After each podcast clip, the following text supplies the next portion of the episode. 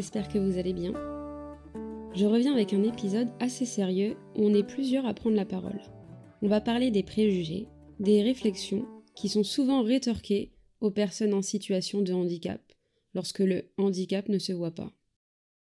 Je sais que j'ai déjà parlé du handicap dans d'autres épisodes, donc si c'est un sujet qui vous touche particulièrement, n'hésitez pas à aller les écouter. Les épisodes sont toujours disponibles. J'avais envie de revenir sur le sujet du handicap, car c'est un sujet important pour moi, de par mes pathologies, la mucoviscidose et le syndrome des jambes sans repos. Et si je souhaitais en parler, c'est surtout parce que je ne cesse de voir des témoignages sur Internet de personnes en situation de handicap qui se prennent des réflexions de la part d'inconnus, de la part de leurs proches, qui ne les comprennent pas toujours. Et c'est quelque chose qui m'agace vraiment. C'est en voyant tous les messages sur les réseaux que j'ai choisi d'en parler. Je suis partie à la recherche de toutes ces personnes qui, comme moi, en ont marre des préjugés et des remarques déplacées par rapport à leur handicap. Et dans cet épisode, vous aurez dans un premier temps mon témoignage, puis celui de toutes ces personnes qui ont bien voulu témoigner. Je les en remercie encore. Ça demande beaucoup de courage et j'aimerais qu'on les remercie aussi pour ça. Je continue de croire qu'en parler et le partager, ça peut nous aider les uns les autres. Ça permet de se sentir compris là où ce n'est peut-être pas le cas dans la vie de tous les jours. Et puis se sentir entendu, ça fait du bien. Je sais qu'on est beaucoup à vivre les mêmes choses, à ne pas oser en parler, car on ne se sent pas toujours légitime. On a parfois honte de tout ce qui nous arrive, du jugement des autres, qu'on ne maîtrise pas et qui ne dépend pas que de nous. C'est extrêmement difficile à vivre, à passer au-dessus, parce que ça nous blesse. Ça fait mal à l'ego. On se sent différent, mais si vous avez une chose à retenir de cet épisode, c'est que vous n'êtes pas seul. On est beaucoup plus nombreux qu'il n'y paraît à vivre et à ressentir l'injustice. On est nombreux à se taire lorsque quelqu'un nous fait une remarque déplacée, parce que c'est parfois trop dur à encaisser, parce qu'on n'a pas toujours la force de rétorquer, et puis parce qu'on peut avoir peur de la potentielle réaction de la personne en face, de nous, si on lui répond. Il n'y a aucune honte à ça. Je trouve qu'on est déjà suffisamment fort pour encaisser et vivre avec un handicap, plusieurs handicaps au quotidien. C'est ok si parfois on manque de répondants, c'est ok si on préfère se taire. C'est ok si ça ne nous atteint pas. On est tous différents. Nos réactions dépendent de l'interlocuteur, de notre situation actuelle, si on se sent bien ou non, mentalement, physiquement. Donc forcément, on s'adapte à chaque fois. Il ne faut pas s'en vouloir de ne pas avoir eu telle réaction à tel moment il ne faut pas en culpabiliser, sur la durée, parce qu'on peut vite se renfermer sur soi-même, ressentir de la honte, alors que la personne qui devrait avoir honte, c'est celle qui a créé ce malaise. Et je pense que c'est important de ne pas se laisser atteindre par ce que peuvent penser les gens. La plupart des gens s'en foutent. Ils n'ont même pas d'empathie. Ils pensent comprendre, mais je suis convaincue qu'on ne peut vraiment comprendre quelqu'un que si on vit la même chose ou quelque chose de similaire. Je sais qu'on est beaucoup sur podcast à avoir des soucis de santé, ou à avoir un membre de sa famille souffrant. Et qu'on se retrouve sur ce même sujet, ça aide sur le fait qu'on se comprenne les uns les autres. Et c'est quelque chose dont je suis assez fière, car c'est un sentiment que j'ai cherché auprès de mes proches toute ma vie. Et c'est pas évident d'être dans ce même état d'esprit. Évidemment, il y a tout le personnel médical qui peut nous comprendre, mais ce n'est pas tout à fait la même chose.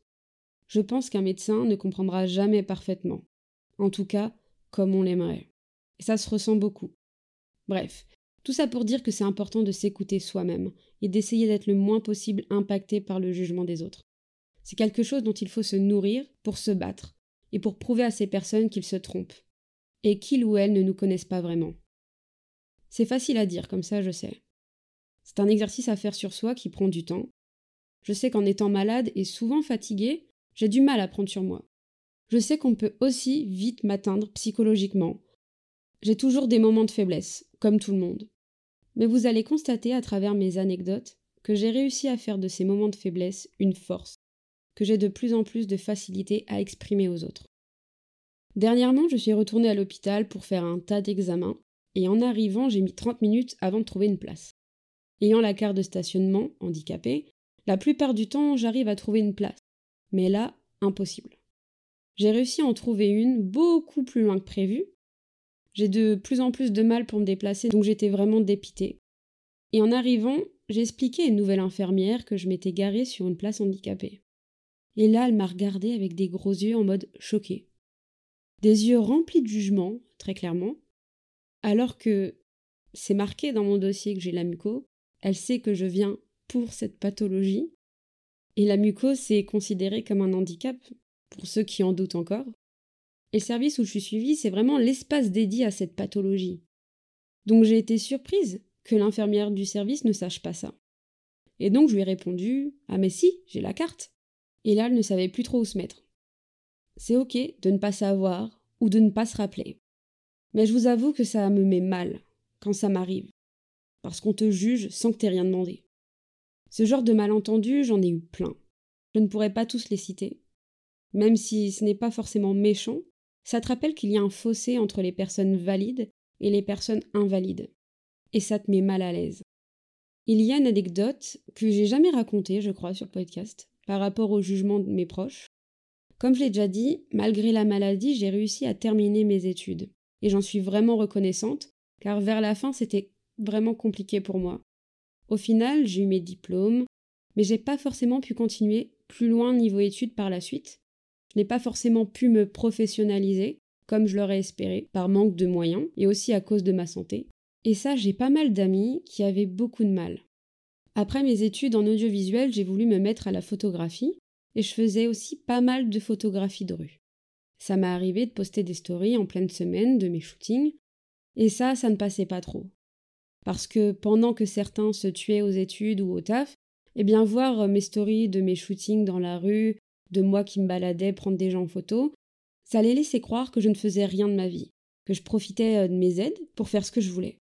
Alors qu'en réalité, faire de la photo, ça m'aidait à oublier que je souffrais.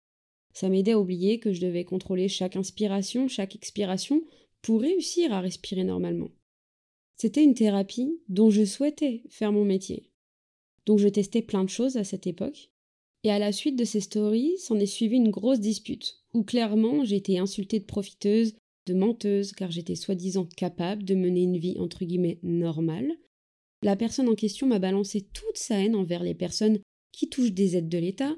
Je devais être reconnaissante de pouvoir subvenir à mes besoins, car c'était lui qui travaillait pour moi. Je vous passe le reste, vous connaissez le speech, mais voilà à quel genre de personne j'avais affaire à savoir qu'on avait plus ou moins grandi ensemble, je connaissais bien sa famille, il n'y avait jamais eu de soucis à part ça, donc ouais, ça m'a choqué. Je me suis sentie coupable car c'était la première fois qu'une personne me faisait ce discours personnellement. C'était une personne qui me tenait à cœur. Je comprenais pas toute sa haine d'un coup. Et donc j'ai répondu comme j'ai pu. Je ne sais plus exactement ce que j'ai dit, et puis juste après je l'ai bloqué. De partout. Par peur des répercussions. Six ans plus tard, je me retrouve en incapacité à exercer. Mon rêve de faire de la photographie mon métier est un peu compromis. Je ne sais pas si un jour ça sera réalisable, même si je le souhaite. Donc repenser à cette dispute, ça me fait vraiment sourire. Avec cette personne, on s'est recroisés plusieurs fois. Il y a eu des regards échangés, mais sans rien derrière. Aucune excuse, mais surtout aucune envie d'essayer de rattraper les choses. Et je vous avoue, une fois que cette personne m'a dit le fond de sa pensée, je ne m'attendais plus à rien de sa part.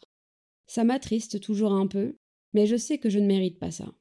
Et que cette haine n'était pas contre moi personnellement, mais contre la société en général.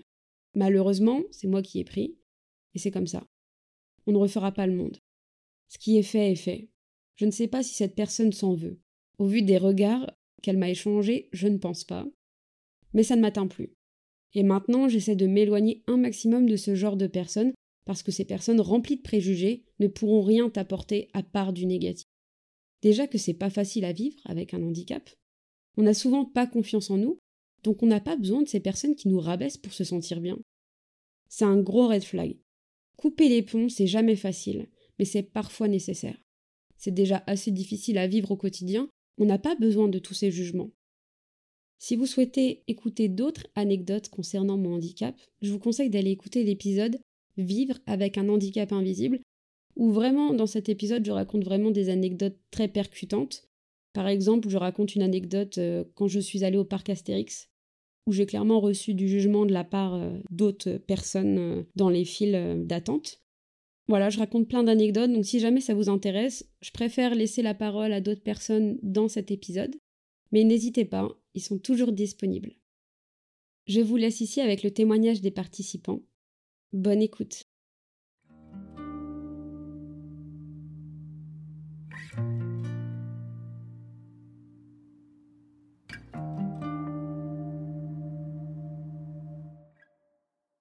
M'appelle Lara, j'ai 23 ans. Et euh, il faut savoir déjà que je suis atteinte de la maladie des os de verre au premier stade. C'est-à-dire que dans le malheur que j'ai, j'ai pas beaucoup de fractures et physiquement, en tout cas, ça se voit pas. Si t'es pas médecin, radiologue ou quoi que ce soit euh, en spécialité, euh, ça se voit pas que j'ai la maladie des verre. Il faut savoir qu'en primaire, j'avais pas le droit d'aller en cours de récréation parce que les profs, enfin les enseignants avaient trop peur que je tombe et que je me casse quelque chose. Du coup, j'avais seulement tout le préau pour moi. C'est-à-dire que personne n'avait le droit d'aller sous le préau, à part quand il pleuvait, bien sûr. Mais moi, j'avais euh, l'obligation de rester sous le préau. J'avais euh, le droit de choisir euh, deux, trois amis grand max. J'avais pas le droit de sortir de sous ce préau-là. Un jour, avec une de mes amies, on se dispute, bah, comme une dispute de primaire, quoi.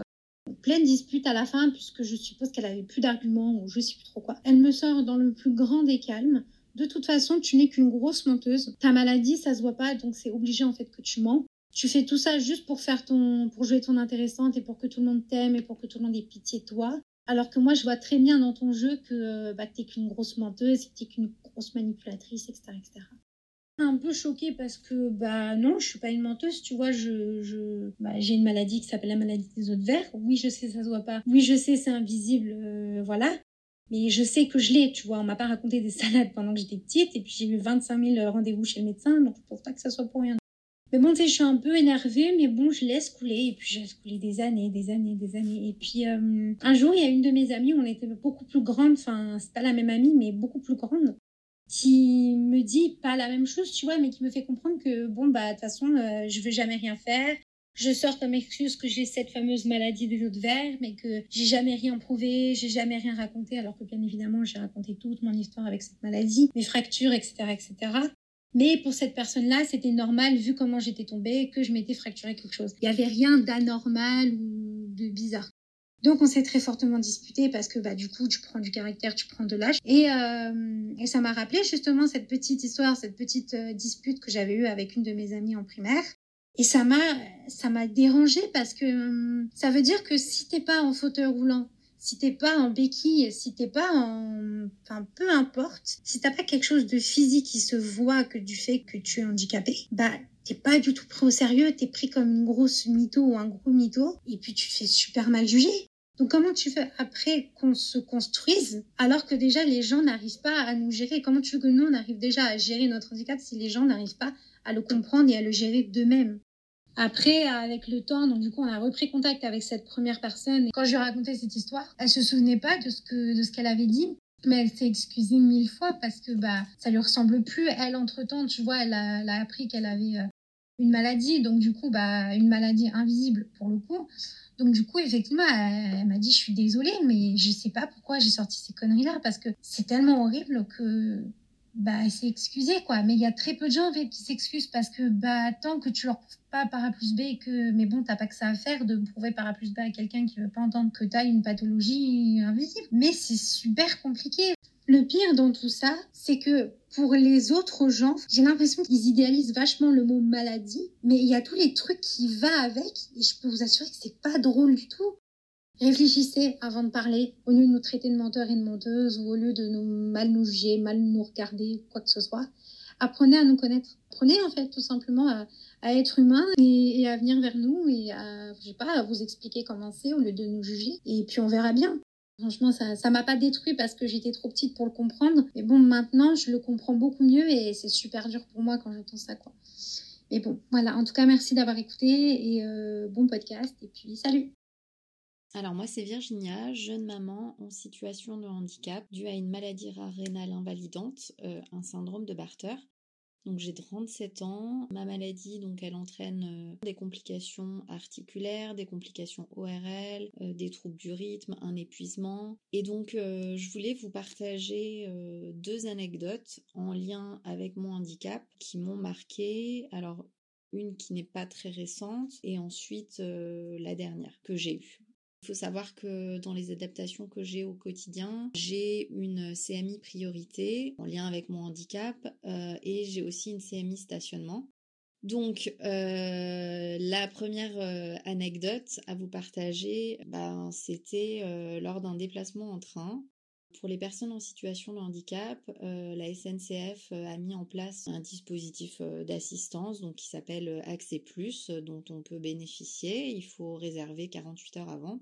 Du coup, j'ai voulu tester ce service euh, pour euh, ben, m'aider euh, dans mes déplacements lors d'un voyage. J'ai tenté ce service en 2022. Donc il faut savoir que moi, mon souci au quotidien, c'est la station debout qui est pénible. Si je reste debout trop longtemps, bah, ça m'aggrave mes douleurs, en gros, pour faire simple, que ce soit mes douleurs musculaires, mes douleurs articulaires, donc euh, on rejoint euh, l'agent euh, SNCF qui doit nous accompagner jusqu'au quai et donc me permettre de passer en priorité parce que bah, comme tout le monde sait, quand on prend un train, voilà, au moment du départ, bah, il y a beaucoup de monde. Donc on commence à aller vers le quai, euh, je vois une foule devant nous, donc il faut savoir que euh, quand on prend le train euh, dans certaines gares, voilà maintenant ils contrôlent les billets, enfin ça prend un certain temps, il peut y avoir facile 30, 50 personnes devant nous. L'agent SNCF me prend en charge, euh, sachant que j'avais déjà expliqué que j'avais une maladie euh, rénale, que j'étais station debout pénible. Mais voilà, j'ai bien vu euh, à sa réaction en me voyant debout qu'il a dû se demander où était le handicap. Voilà, il était surpris. Voilà, bah, j'ai montré quand même euh, ma CMI, ma carte euh, mobilité inclusion. Je vois cette foule devant nous et puis euh, on attend. mais quoi Je ne sais pas. je ne comprends pas parce que voilà, moi je suis station debout pénible. J'ai déjà expliqué. Et du coup, je demande pourquoi on ne passe pas en fait. Et l'agent SNCF me répond je ne sais pas pourquoi les gens n'avancent pas. Ok, je croise le regard derrière de mon mari et je le vois inquiet parce que voilà, lui sait que ben j'attends et que les douleurs vont au mieux augmenter, au pire me relancer une énorme crise articulaire ou même avoir un malaise en fait.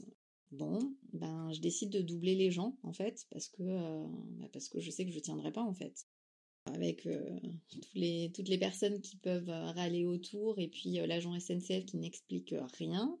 pourquoi je double et pourquoi je vous raconte aussi cette anecdote? Parce qu'il faut savoir c'est récent en octobre 2023 le défenseur des droits a estimé sur d'autres sujets hein, pas celui-là que certaines pratiques du fonctionnement et euh, Accès Plus sont discriminatoires et notamment le fait qu'ils limitent un bagage à 15 kilos pour les personnes en situation de handicap et donc sur d'autres sujets aussi parce que euh, voilà il y a des personnes qui ont euh, signalé certaines pratiques voilà, donc je voulais vous raconter ça parce que bah ça a eu un impact forcément sur moi. Ces quelques minutes où j'ai dû attendre debout alors que bah voilà, je faisais appel à un service qui était quand même euh, dédié pour les personnes en situation de handicap. Donc clairement, j'étais vraiment pas prête à vivre ça. Et maintenant, la dernière anecdote que j'ai eue. Donc, je revenais aussi d'un voyage. Euh, donc là, c'était plus récent faut savoir que d'habitude, euh, je planifie tout, euh, mais là, ben, j'avais pas eu le temps d'anticiper, et donc je me suis retrouvée euh, dans une grande gare parisienne, aux heures de pointe, enfin il était 19h30, je n'avais pas de ticket pour rentrer, il fallait que je prenne absolument un ticket de métro, Suivant certains moments, forcément, euh, les, bornes automatiques sont euh, très remplies. Euh, il y avait beaucoup, beaucoup de monde qui attendait. Donc, chaque borne automatique, il y avait bien 20 personnes qui attendaient. Et le guichet en lui-même, il y avait aussi beaucoup de monde, plus de 20 personnes qui attendaient. Voilà, impossible pour moi d'attendre aussi longtemps debout sans faire un malaise ou me redéclencher plus de douleur.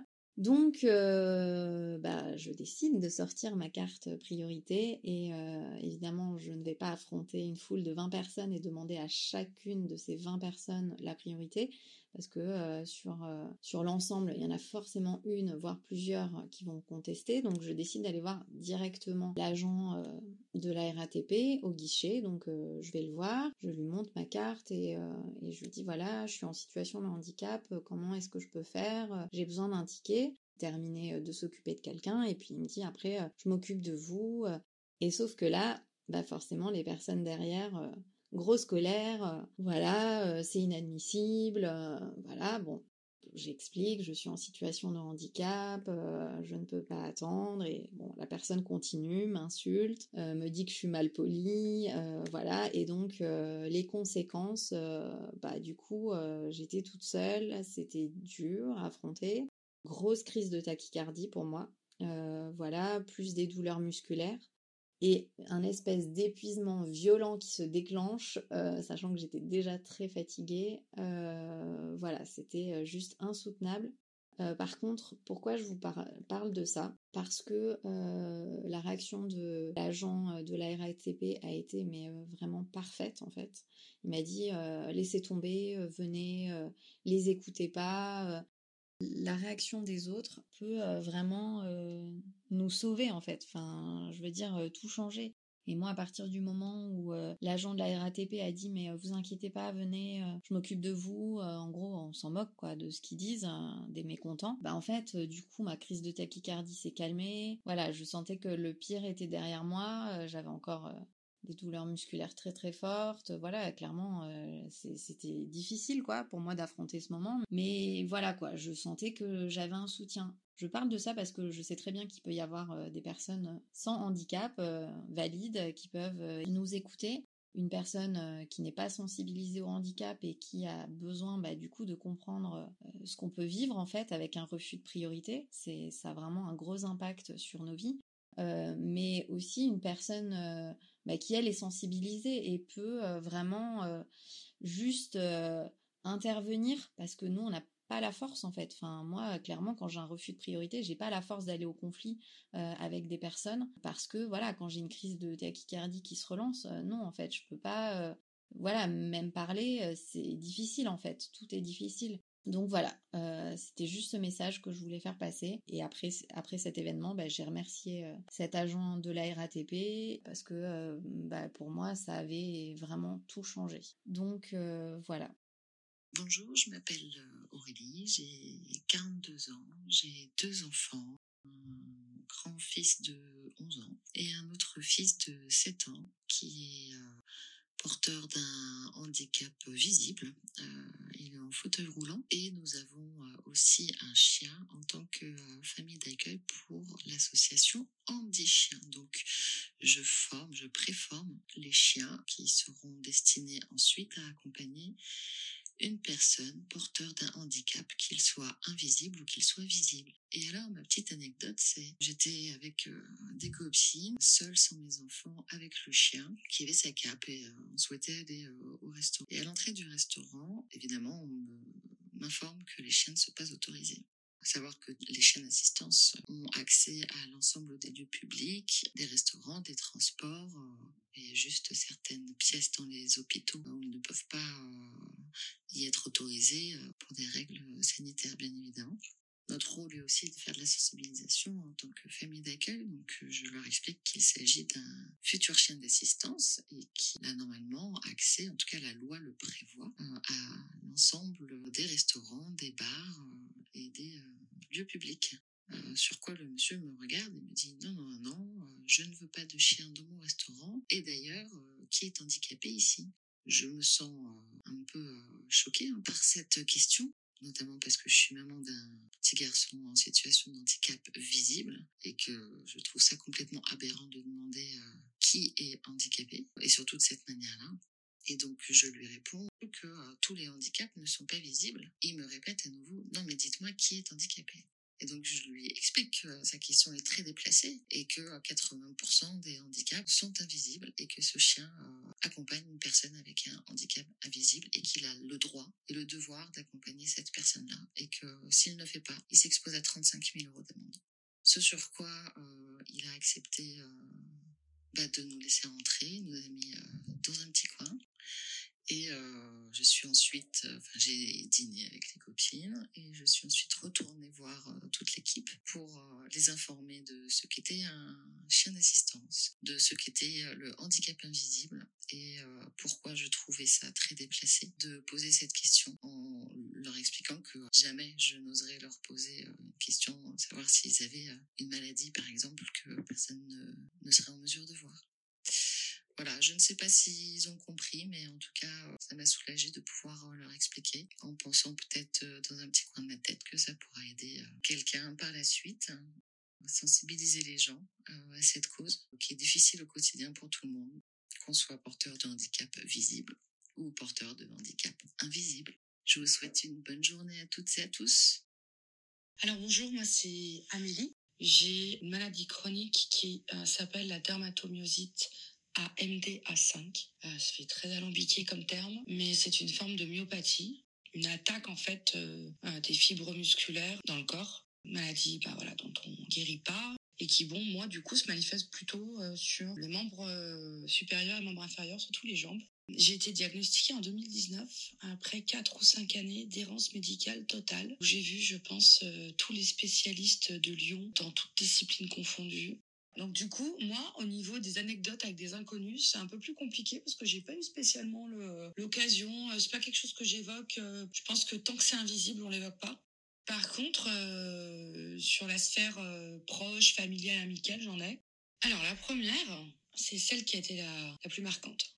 J'étais un soir à une terrasse avec deux amies, enfin deux bonnes copines, on va dire. Je fais un peu la distinction euh, après ce qui s'est passé entre l'amitié et la copinerie.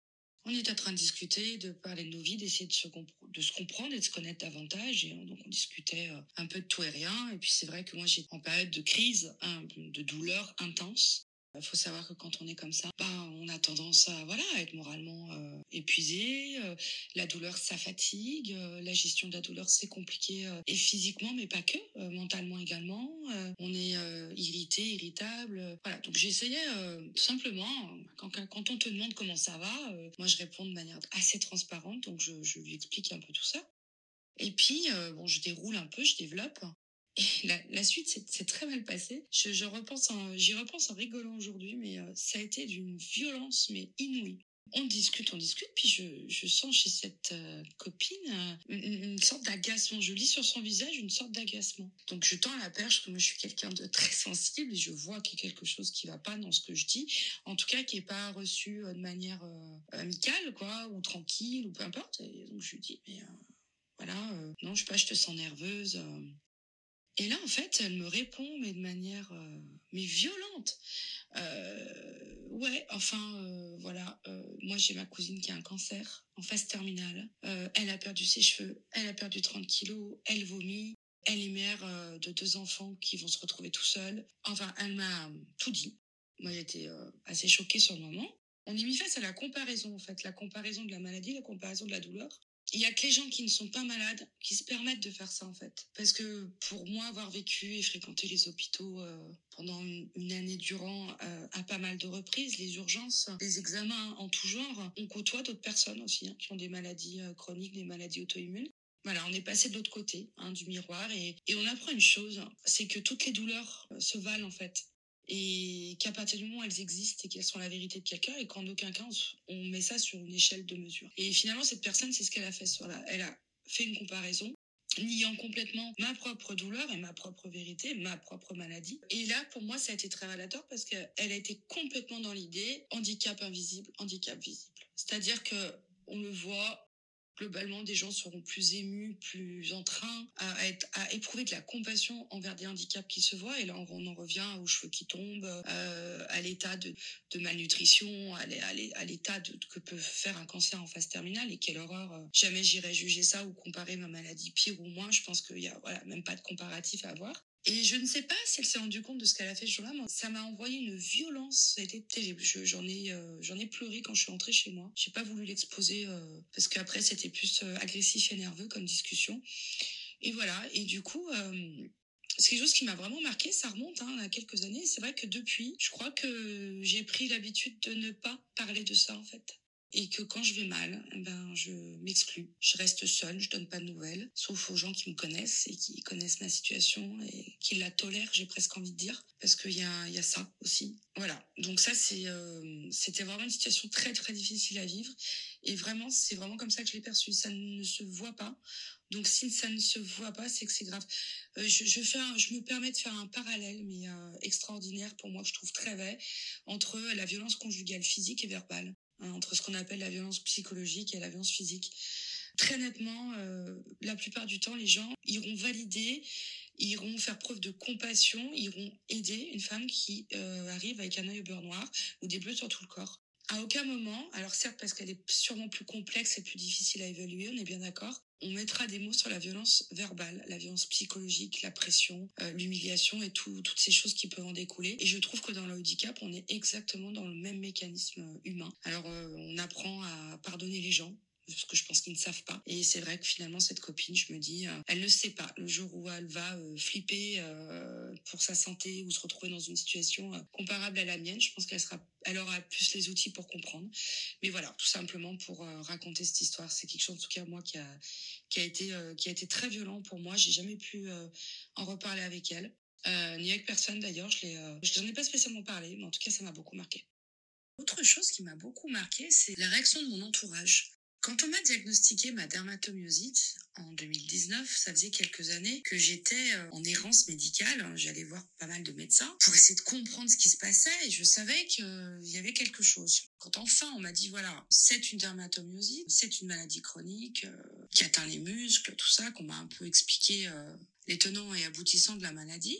Il y avait un côté où je me suis sentie libérée parce que enfin je pouvais dire non, ce n'était pas dans ma tête, non, euh, je ne suis pas une chochotte. Et, j'ai pu dire non, il y avait réellement quelque chose qui m'a affectée, qui m'a bousillé la vie euh, euh, pendant des mois durant, des années durant, parce que ben à l'époque, des jours où je ne pouvais pas marcher, il y a des jours où je ne pouvais pas lever les bras le matin quand je me réveillais. Et là, ça a été quand même assez libérateur effectivement de pouvoir poser un nom dessus et en fait, bah, tous ces facteurs-là, les proches le vivent aussi. C'est-à-dire qu'au moment de l'annonce du diagnostic de la maladie, on a euh, un tsunami émotionnel hein, de la part des gens qui nous aiment et qui vont aller de euh, du déni euh, à l'extrême prudence. Tu ne peux plus faire ci, tu ne peux plus faire ça. Au passage, mais non, c'est rien. Il faut juste que tu dormes plus ou que ah mais j'en ai entendu hein, que tu dormes plus ou que tu manges mieux ou machin.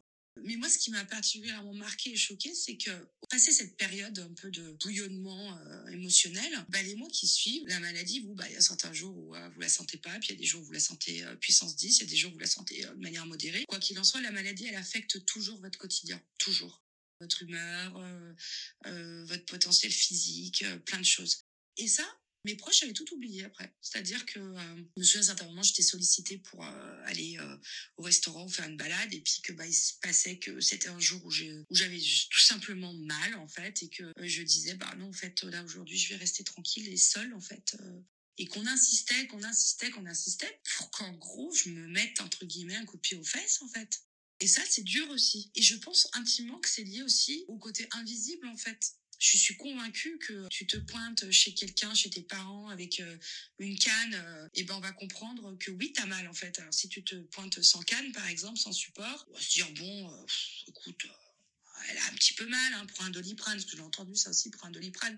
Autant, autant vous dire qu'au stade de la maladie des douleurs que j'ai, c'est pas le doliprane qu'il faut, et je rebondis sur une autre, euh, un autre moment qui m'a énormément marqué. Euh, j'étais un jour chez mes parents, mon frère était là et euh, j'avais oublié mes, médicaments. Et là, j'étais en train de parler d'un coup, je me suis, je suis tombée à genoux en fait. J'ai ma jambe droite qui n'a plus voulu tenir. Et mon frère m'a regardé, il m'a dit, ah ouais, mais c'est à ce point?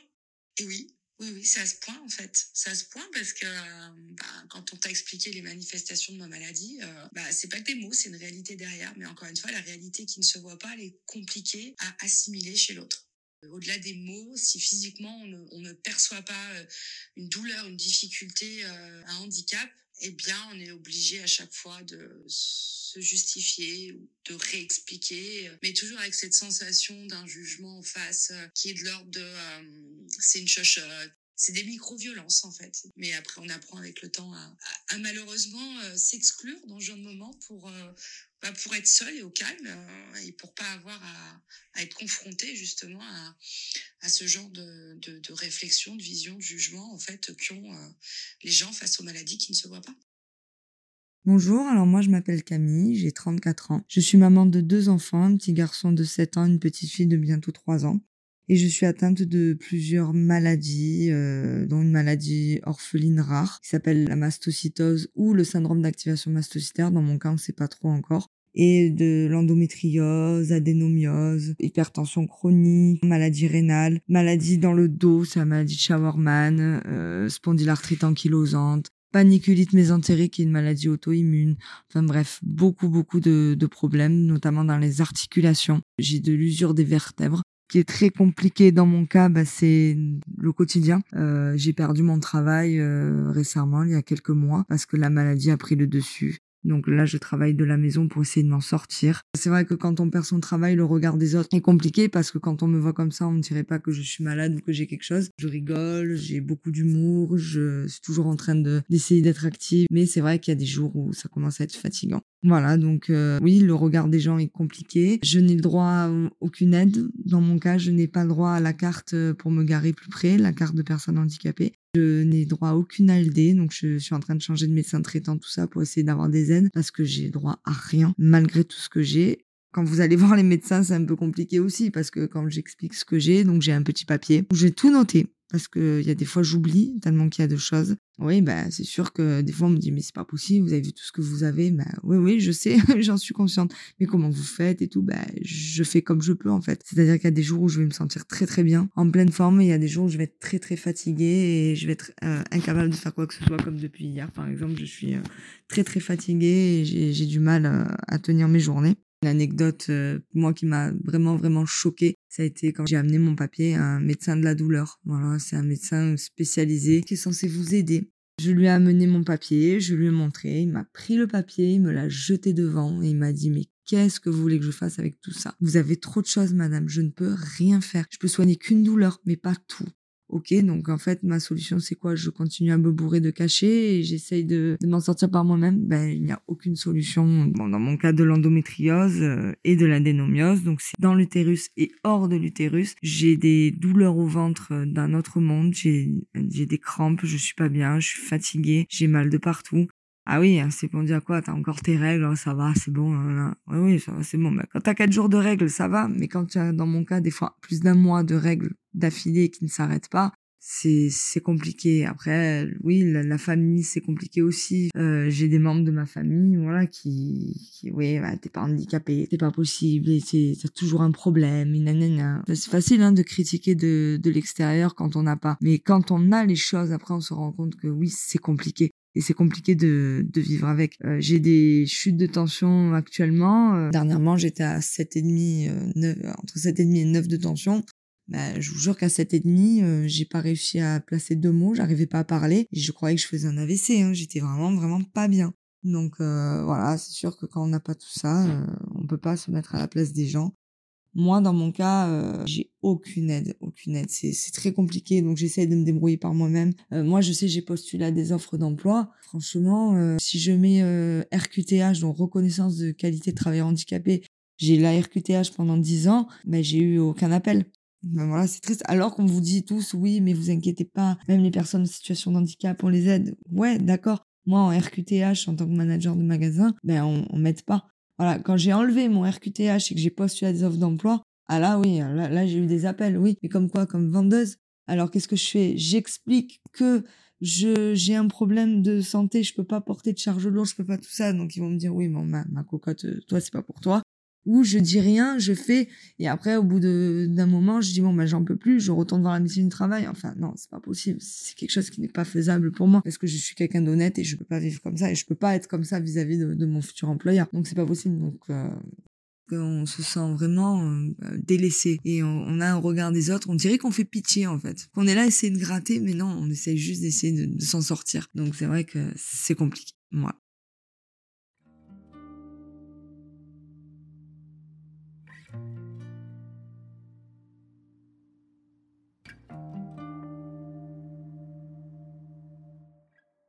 Si vous vivez mal les remarques de vos proches ou d'inconnus, si vous sentez que vous avez du mal à être écouté, à être compris, n'hésitez pas à en parler à un professionnel de santé.